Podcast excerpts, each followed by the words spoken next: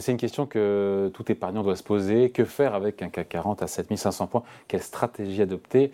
Quelques éléments de réponse avec vous. Frédéric Rollin pour Pictet Asset Management, bonjour. Bonjour. C'est vrai que face à un indice parisien qui est au plus haut euh, historique, à quelques dizaines de points près, tout épargnant doit effectivement se poser cette question, à commencer par, voilà, est-ce que déjà la bourse avant de voir les stratégies. Est-ce qu'elle a mangé son pain blanc, selon vous Est-ce qu'il reste du potentiel d'ici la fin de l'année? On avait Patrick Artus qui était là hier à votre place, mhm. qui a dit en fin d'année, il sera encore plus haut le CAC 40 que ce qu'il est aujourd'hui. Oui, alors par rapport, peut-être on passera par des points plus bas, mais pour nous, sur un an ou à la fin de l'année, euh, on pense que les actions françaises, effectivement, le CAC 40 a encore du potentiel. Hein. Aujourd'hui. Il y a quelques semaines, quelques mois, vous étiez prudent. Hein. Alors, on est prudent. Ils ont retourné leur veste là, chez Non, non, non, non on, reste prudent à court terme. On trouve que c'est un petit peu tendu. Hein, mais voilà, on pense que voilà, le marché est allé assez loin dans les bonnes nouvelles. On, on va pouvoir avoir éventuellement, effectivement, un, un, petit peu de retrait sur le marché, mais sur un horizon un peu plus long. Là, je parle de trois mois, mais sur un horizon un peu plus long, oui. Aujourd'hui, euh, les marchés actions ne euh, sont pas excessivement chers. On est proche des records, mais enfin, le pays crée de la croissance et puis les entreprises françaises bénéficient de la croissance à, l'international et donc naturellement, il augmente. Alors, c'est vrai que. Aujourd'hui, il y a eu des bonnes nouvelles. Elles sont peut-être un petit peu toutes dans le marché, donc un peu de respiration sur le CAC 40 est, possible. Mais pour un plus long terme, euh, non, ça reste un, marché très intéressant pour nous. On est déjà à 16% de hausse depuis le, depuis le début de l'année, j'ai envie de dire, euh, pour ceux qui sont investis depuis le 1er janvier, parce que tout le monde notamment chez les gestionnaires, n'a pas été investi. Beaucoup ont loupé le, train de la première jambe, voire de la deuxième. Alors c'est vrai qu'il y a eu quand même des bonnes surprises. Hein, et nous-mêmes, on a été un peu surpris hein, par la force de, ce marché, vous, vous le disiez tout à l'heure. La première surprise, ça a été une météo particulièrement clémente et donc pas de récession massive mm. en Europe comme on avait pu le craindre avec des coupures d'électricité. voilà, merci la météo, ça donc difficile à prévoir.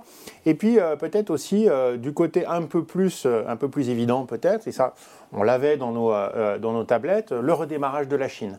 L'air de rien, bon, la Chine, ça paraît très très loin, euh, mais la Chine, c'est beaucoup de consommateurs. Consommation chinoise qui est en train de vraiment fortement progresser aujourd'hui, de 10% euh, environ euh, depuis, depuis le mois de décembre. Et ça, on a des sociétés dans le CAC 40 qui bénéficient très largement hein, du retour du consommateur chinois. C'est les Hermès, c'est les LVMH, c'est les L'Oréal. Alors, elles en bénéficient déjà parce que, par exemple, LVMH nous dit qu'il a quand même des, des, bonnes, des bonnes ondes du côté de la Chine, et notamment des, villes moyenne chinoise, hein, grâce à une stratégie Internet aussi qui fonctionne. Et puis on voit bien que voilà, la Chine est en train de repartir et que toutes ces sociétés hein, qui sont euh, privilégiées par le consommateur chinois vont en bénéficier. Donc finalement, des sociétés qui sont un peu chères, alors pour le coup là c'est cher, mmh. hein, euh, mais euh, qui justifient trimestre après trimestre le cherté en dépassant très largement les attentes bénéficiaires et les attentes en termes de revenus. Pour les épargnants qui nous regardent, et les épargnantes aussi, parce qu'il y en a, par prudence on fait quoi? On se dit qu'il faut, il faut vendre, il faut prendre ses bénéfices, comme on dit, vendre une partie maintenant pour acheter ensuite. Qu'est-ce qu'on fait? Qu'est-ce qu'on adopte comme nous, on reste globalement investi sur les actions, mais euh, marginalement, quand même, on, prend, on, réduit un petit peu. Hein, c'est ce que, je disais tout à l'heure. Attention, quand même, il y a, il y a eu, on a eu beaucoup de bonnes nouvelles. On a quand même, hein, du côté euh, des actions, peut-être un petit peu de perte à attendre dans les 3-6 prochains mois. Pourquoi? Hein, Parce que, eh bien, déjà, il y a peut-être un peu trop d'optimisme du côté des banques centrales. on voit qu'aujourd'hui, même du côté de la réserve fédérale, on attend des baisses de taux en 2023.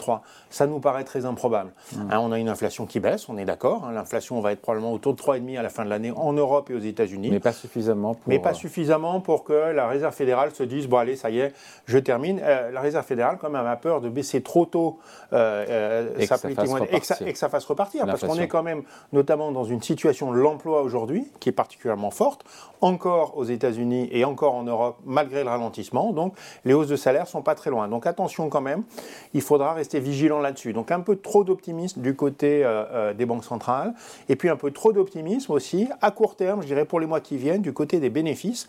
En Europe, on a quand même une croissance économique voilà, qui était autour de 3,5% l'année dernière. On va probablement euh, en 2023 être entre 0,5 et 1%. Donc une baisse de la croissance de 3%, euh, ça, c'est pas suffisamment pris en compte. Donc mm. voilà, on prévoit pas, si vous voulez, à moyen terme, les actions, c'est toujours un bon placement, elles sont pas trop chères.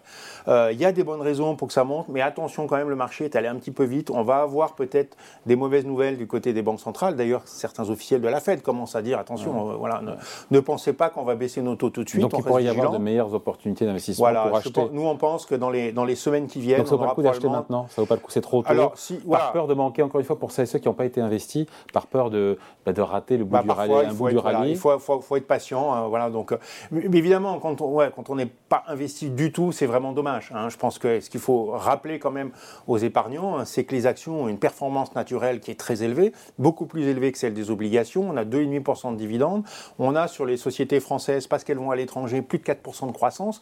Donc ce sont des rendements naturels entre 6 et 7%, alors Mm. que L'OAT, c'est très bien, elle était à 0, elle est à 3%, mais 3% seulement. Mm. Hein, donc, ça vaut le coup quand même de prendre des risques. Donc, il faut rester investi, mais peut-être un peu moins aujourd'hui, parce que voilà, ces dernières semaines, le marché est allé. Et donc faire le ménage pour nous un un petit peu peu, trop vite. faire le ménage dans son portefeuille.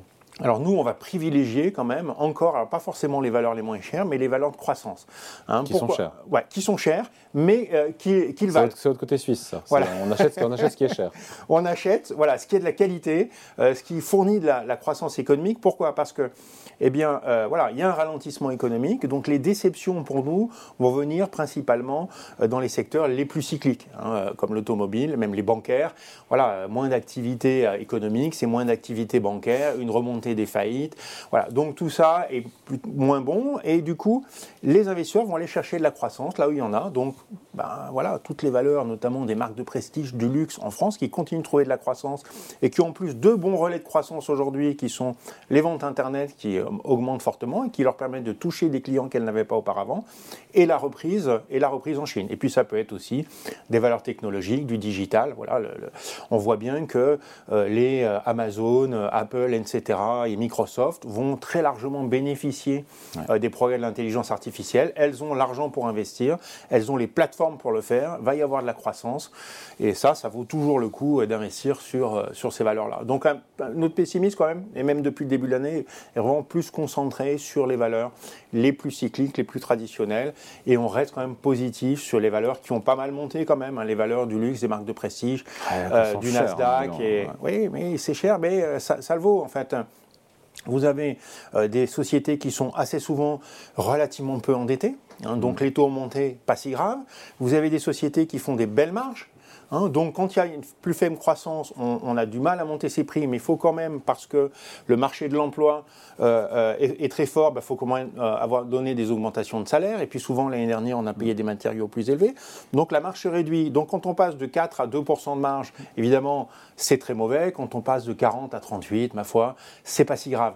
Hein, donc, euh, ce sont des sociétés qui ont en plus de belles marges et qui continueront d'avoir de la croissance économique.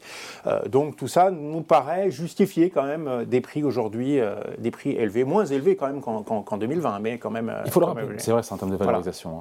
hein. On est On, encore- est, ouais. on est sur les valeurs de croissance en général, je ne parle pas des va- valeurs par valeur, mais sur les valeurs de croissance en général, si on tient compte de la croissance des cinq dernières années, et on se dit, voilà, elle va se répéter pour les cinq prochaines, nous on pense que même dans certains cas, elle va accélérer, mais mettons qu'elle soit la même, on est sur un très léger niveau de cherté. On est pratiquement à la moyenne historique, un petit peu plus cher, mais vraiment pas de quoi, euh, pas de quoi s'inquiéter euh, là-dessus. Allez, conseils et points de vue signés Frédéric Rollin pour Pictet Asset Management. Merci. Merci. Salut, bye.